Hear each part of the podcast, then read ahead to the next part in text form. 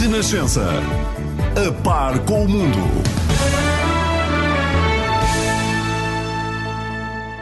Vamos, vamos então uh, à nossa conversa. Vamos começar, uh, talvez, por esta questão do Luís Filipe Vieira. Uh, Pedro, começo então por ti.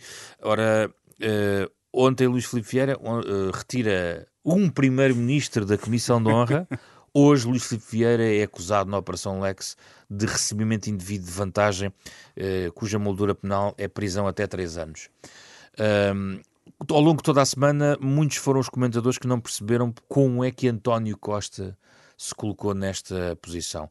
Já tens alguma resposta também para essa equação?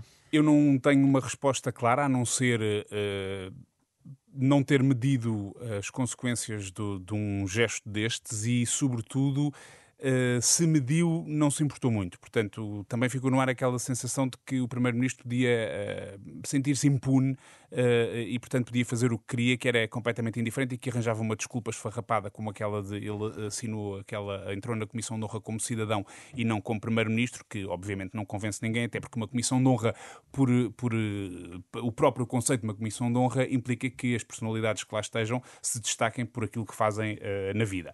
Em todo o caso, uh, acho que não só não se percebeu exatamente o que é que aconteceu para António Costa ter entrado nessa Comissão de Honra, como também não se percebeu porque é que ele não saiu a tempo quando percebeu a dimensão do fogo que estava já a queimá-lo e acabou de uma forma que eu diria que é absurda, ridícula, que é o próprio Luís Filipe Vieira ter retirado António Costa da, dessa comissão de honra, porque na verdade estava a prejudicar a sua própria imagem, ele que, como vimos, hoje aparece chamuscado com esta eh, eh, investigação da Operação Lex. Susana, uh, bem-vinda aqui ao São Bento à Sexta. Boa tarde. Estamos a debater a forma Olá, Pedro. Olá, Susana. Estamos a debater Olá, a forma como António Costa foi gerindo ou não gerindo, uh, tentando avançar um pouco, porque de facto ao longo de toda a semana a análise foi praticamente a mesma, uma certa incompreensão em relação à forma como António Costa um, ehm, se envolve e se explica de certa maneira em relação ao peso político. Ou não se explica, não é? Ou não se explica. mas, mas eu acho que o pano de fundo talvez mais relevante seja este ponto de, de António Costa eventualmente desvalorizar o impacto e, e isso pode indiciar uma forma já de governar diferente ou de estar no governo ou de estar no poder? Susana? Hum, eu creio que não, eh, porque é daquele tipo de atrapalhadas em que António Costa é o zero e vezeiro. Eh, de, e depois não sabe como sair delas. E eh, a dada altura é necessário criar cortinas de fumo para conseguir sair de, de, de, desta atrapalhada, podemos imaginar ou não que a remodelaçãozinha de secretários de Estado foi uma cortina de fumo para, de alguma maneira, também esquecer um pouco o tema da, de fazer parte da, da Comissão de Honra de, de Luís Filipe Vieira. É, é quase que inexplicável em alguns Uh, uh, temas que António Costa se enrede de uma maneira quase amadora e depois não sabe muito bem uh, como sair. E do, da mesma maneira que é tão hábil a fazer outras coisas, é tão hábil a atrapalhar-se, inexplicavelmente. Mas não tem consciência do, do, do, impacto político, da forma como tudo isso acontece? Quer dizer, eu acho que é, é uma figura maneira é um, muito é um portuguesa de dizer não faz mal nenhum, não tem problema nenhum isto não vai uh, ter uh, não vai ter consequência pelo menos para já ou não vai ter sequência pelo menos para já. Um, provavelmente foi o desvalorizar e não ouvir uh, quem está à volta a aconselhá-lo de outra maneira. É um pouco aí que eu quero chegar. No fundo ele está a decidir por sua própria cabeça está só Pedro? Eu acho que isto, isto é uma há aqui uma. Bom, usando aqui uma expressão da própria Ministra da Justiça, quando ontem, numa entrevista ao Observador, também tentava uh, colmatar aqui um bocadinho, tentava uh, justificar a falha de, de, António Costa, usou uma expressão que era uh, as contradições íntimas, que também não quer dizer nada, não é? Também é uma expressão que eu acho que devem ter inventado num gabinete para, para ter assim um ar de soundbite, embora. Com um sorriso. Com um sorriso, evidentemente, e que não justifica coisa nenhuma Mas, mas a verdade é que. Exatamente. Eu acho que podia ter evitado.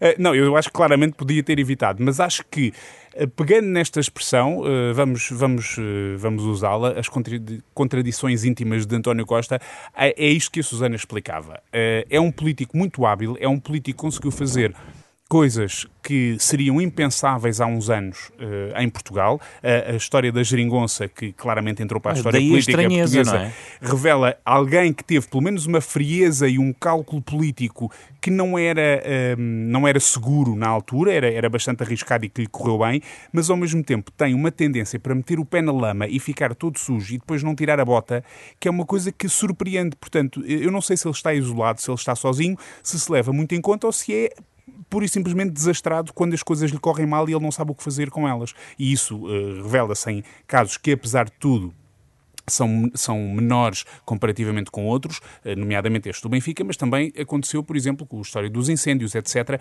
onde António Costa estava no meio de uma, de uma situação gravíssima e, e revelou um comportamento, usando a expressão da, que a Susana usava aqui há pouco, amador, que não foi de um líder político à altura das circunstâncias. Portanto, ele navega sempre entre estas duas realidades. Entramos então na questão da pequena remodelação de, de secretário de Estado. Susana, penso ter percebido na tua tese, digamos assim, que serviu também de efeitos comunicacional. É uma, delas, uma. Efeito, comuni um efeito comunicacional para travar um pouco aquilo que estava a acontecer. E na substância da remodelação, um eventual reforço de Pedro Nuno Santos, ou pelo menos com Pedro Nuno Santos a colocar peças uh, também no, no, no Executivo? Uh, sim, uh, António Costa já tinha prometido que iria fazer uh, uma remodelação, ou, quer dizer, já se sabia, era público que iria haver uma, uma remodelação de secretários de Estado. É que ninguém deu muita atenção e se calhar ontem se não, não tivesse, ontem, ontem, ontem, se Jamila Madeira não tivesse sido substituída e se uh, não tivesse dito aquilo que disse, provavelmente esta remodelação também ninguém fal, uh, falaria muito dela e não estaríamos aqui uh, sequer a, a chamar isso a, a, tema do São Bento à Sexta. Mas houve aqui espaço para ajustar e se calhar aproveitou-se de facto uma atrapalhada lateral para aviar já esta remodelação de secretários de Estado. Mas com nomes assim, muito próximos de Pedro que, Nuno Santos. Sim, Pedro Nuno é? Santos chama gente da, da, da sua confiança, é, são, era atual chefe de gabinete e creio que anterior, o anterior e uh, creio que uh, Pedro Nuno Santos tem, tem, tem ao longo uh, destes meses ou deste ano conseguido pôr não só no seu próprio gabinete, como em vários outros gabinetes, peça-chave da, da, sua confiança política e da sua confiança pessoal mesmo. E é curioso, Pedro, que em tempos de Covid-19 na equipa política da saúde. Ao, longo, ao fim de seis meses de alguma contestação, também à própria Ministra uh, e uma contestação também à Diretora-Geral de Saúde, acaba por sair uma Secretária de Estado, para além de pequenas saídas também de diretores, subdiretores na, na, na DGS, uh, revelando que Jamila Madeira de facto não fazia parte daquele filme não fazia parte daquele filme. Ela própria fez questão que se percebesse que não saía uh, por vontade própria, que havia claramente uma divergência com a Ministra da Saúde uh, e, e, de facto, como dizia a Susana, nós provavelmente não olharíamos para esta remodelação de secretários de Estado com a mesma atenção se não tivesse saído uma das peças-chave do Ministério da Saúde, sendo que nós estamos não só em plena pandemia, como num período em que os casos, os novos casos, vão aumentando substancialmente e, portanto, é muito estranho e é até desconfortável presumo eu, para a população quando vê no governo, num ministério tão essencial para combater a pandemia como é o Ministério da Saúde, haver divergências políticas desta, desta magnitude. Eu diria até, pegando na expressão da Susana há pouco, quando falava das cortinas de fumo que António Costa lançava, que a própria convocatória para uh, o gabinete de crise que, que foi lançado no final desse dia em que, Jamila, que houve a tomada de posse dos, dos novos secretários de Estado e em que Jamila Madeira fez ver a sua posição publicamente, que a convocatória uh, com caráter de emergência deste gabinete Também é uma de crise, cortina de fumo? Enfim, eh, isso somos nós que já somos um bocadinho cínicos relativamente a estas coisas e, portanto, vemos às vezes teorias da conspiração onde elas provavelmente podem até não existir. Mas, mas este, este gabinete de crise uh, reuniu várias vezes ao longo dos últimos meses portanto, é um gabinete que funciona com regularidade para acompanhar a pandemia, até para discutir e preparar algumas das medidas que depois vão ser aprovadas em Conselho de Ministros e, portanto, o anúncio de que é uma reunião de emergência deu, conseguiu, pelo menos, focar todas as atenções para esse encontro. Agora, não acho normal que um, haja este tipo de divergência política que venha a público uh, precisamente numa, numa altura tão crítica como aquela que atravessamos hum. neste momento. Provavelmente também reflete hum, a importância que António Costa tem que dar à pandemia, se calhar até desvalorizando outros eh, temas que lhe vão. É uma possibilidade também. Mais uma é tese. uma possibilidade. Querer ter a melhor equipa a tratar do, do assunto. Bom, deixa-me só dizer sim. que ontem, José, deixa-me só dar esta chega, porque foi muito curioso e eu estive à espera desse momento. Uh, ontem, na tomada de posse, depois já no período de cumprimentos, foi uh, ostensivo como o Presidente da República, Marcelo Rebelo de Souza, saltou uh, uh, o, o, cumprimento uh, a Jamila Madeira e praticamente não falou com ela de todo, deu ali uma palavra à Susana Amador, a ex-secretária de Estado da Educação, mas saltou olimpicamente no cumprimento a Jamila Madeira. E António Costa fez exatamente o contrário, demorou-se um pouco a falar com ambas as ex-secretárias de Estado, inclusive com Jamila Madeira, ex-secretária de Estado da, da Saúde. Vamos ver uh, até que ponto é que. Uh, como é que vai evoluir depois uh, Jamila Madeira no, no Parlamento? Hum. Também vai, será interessante perceber o que é que acontece depois deste estrondo. Hum. Note que está vento aí onde estás. ah, eu estou na residência oficial. Está muito vento na residência oficial. E não, não vamos aprofundar a metáfora. Não, não vamos aprofundar a metáfora. Vamos para, só mesmo para o remate. Vou dividir aqui os dois temas pequeninos finais por cada um. Uh, Pedro, a escolha de João Ferreira uh, para a candidatura comunista à presidência da República, outros nomes foram ventilados, chegou até se falar-se na candidato ou candidata, foi a uhum. expressão de Jerónimo de Souza, chegou a ser dado muitos opinion makers gostavam de falar de Arménio Carlos, Exatamente. mas João Ferreira que que já é, é vereador em Lisboa, eh, eurodeputado e agora candidato presidencial.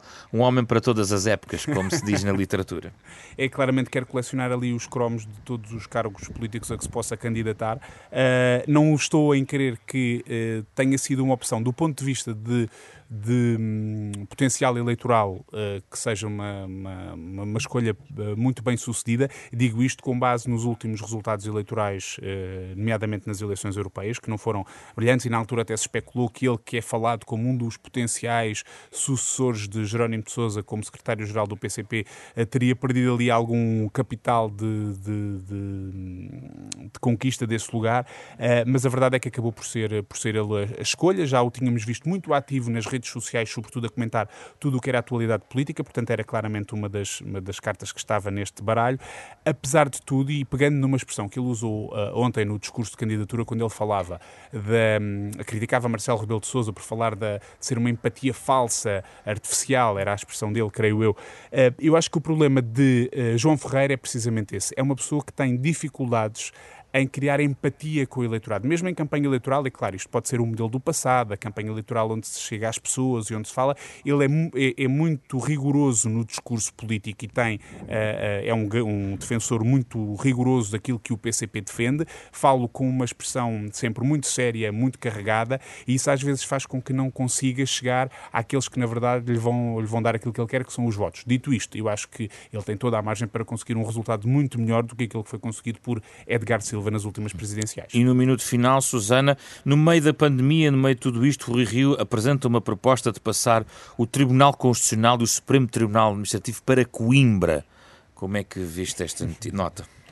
Olha, eu acho que hum, Rui Rio está aqui a servir um pouco de megafone a algo que António Costa já disse em tempos uh, sobre uh, o Tribunal Constitucional e falando mesmo porque é que o Tribunal Constitucional não poderia ir para Coimbra. E eu acho que estamos aqui a ter um outro ensaio sobre aquilo que aconteceu também com os debates quinzenais. Ou seja, o líder do PSD propõe, sabendo que António Costa até eh, é capaz de nem sequer se opor, e, uh, mas temos aqui depois um problema que é o que é que é um novo Infarmed também, mas temos aqui um outro problema. Se isto vai para a frente, como é que se muda todos os juízes do Tribunal, do Tribunal Constitucional de Lisboa para Coimbra e todos, quando digo todos os juízes, digo tudo o que é satélite aos juízes, funcionários Claro. uh, judiciais. Muito bem. Vamos ver o que é que Vamos esperar. acontece.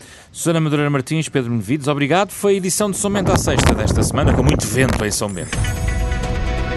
Renascença. A par com o mundo.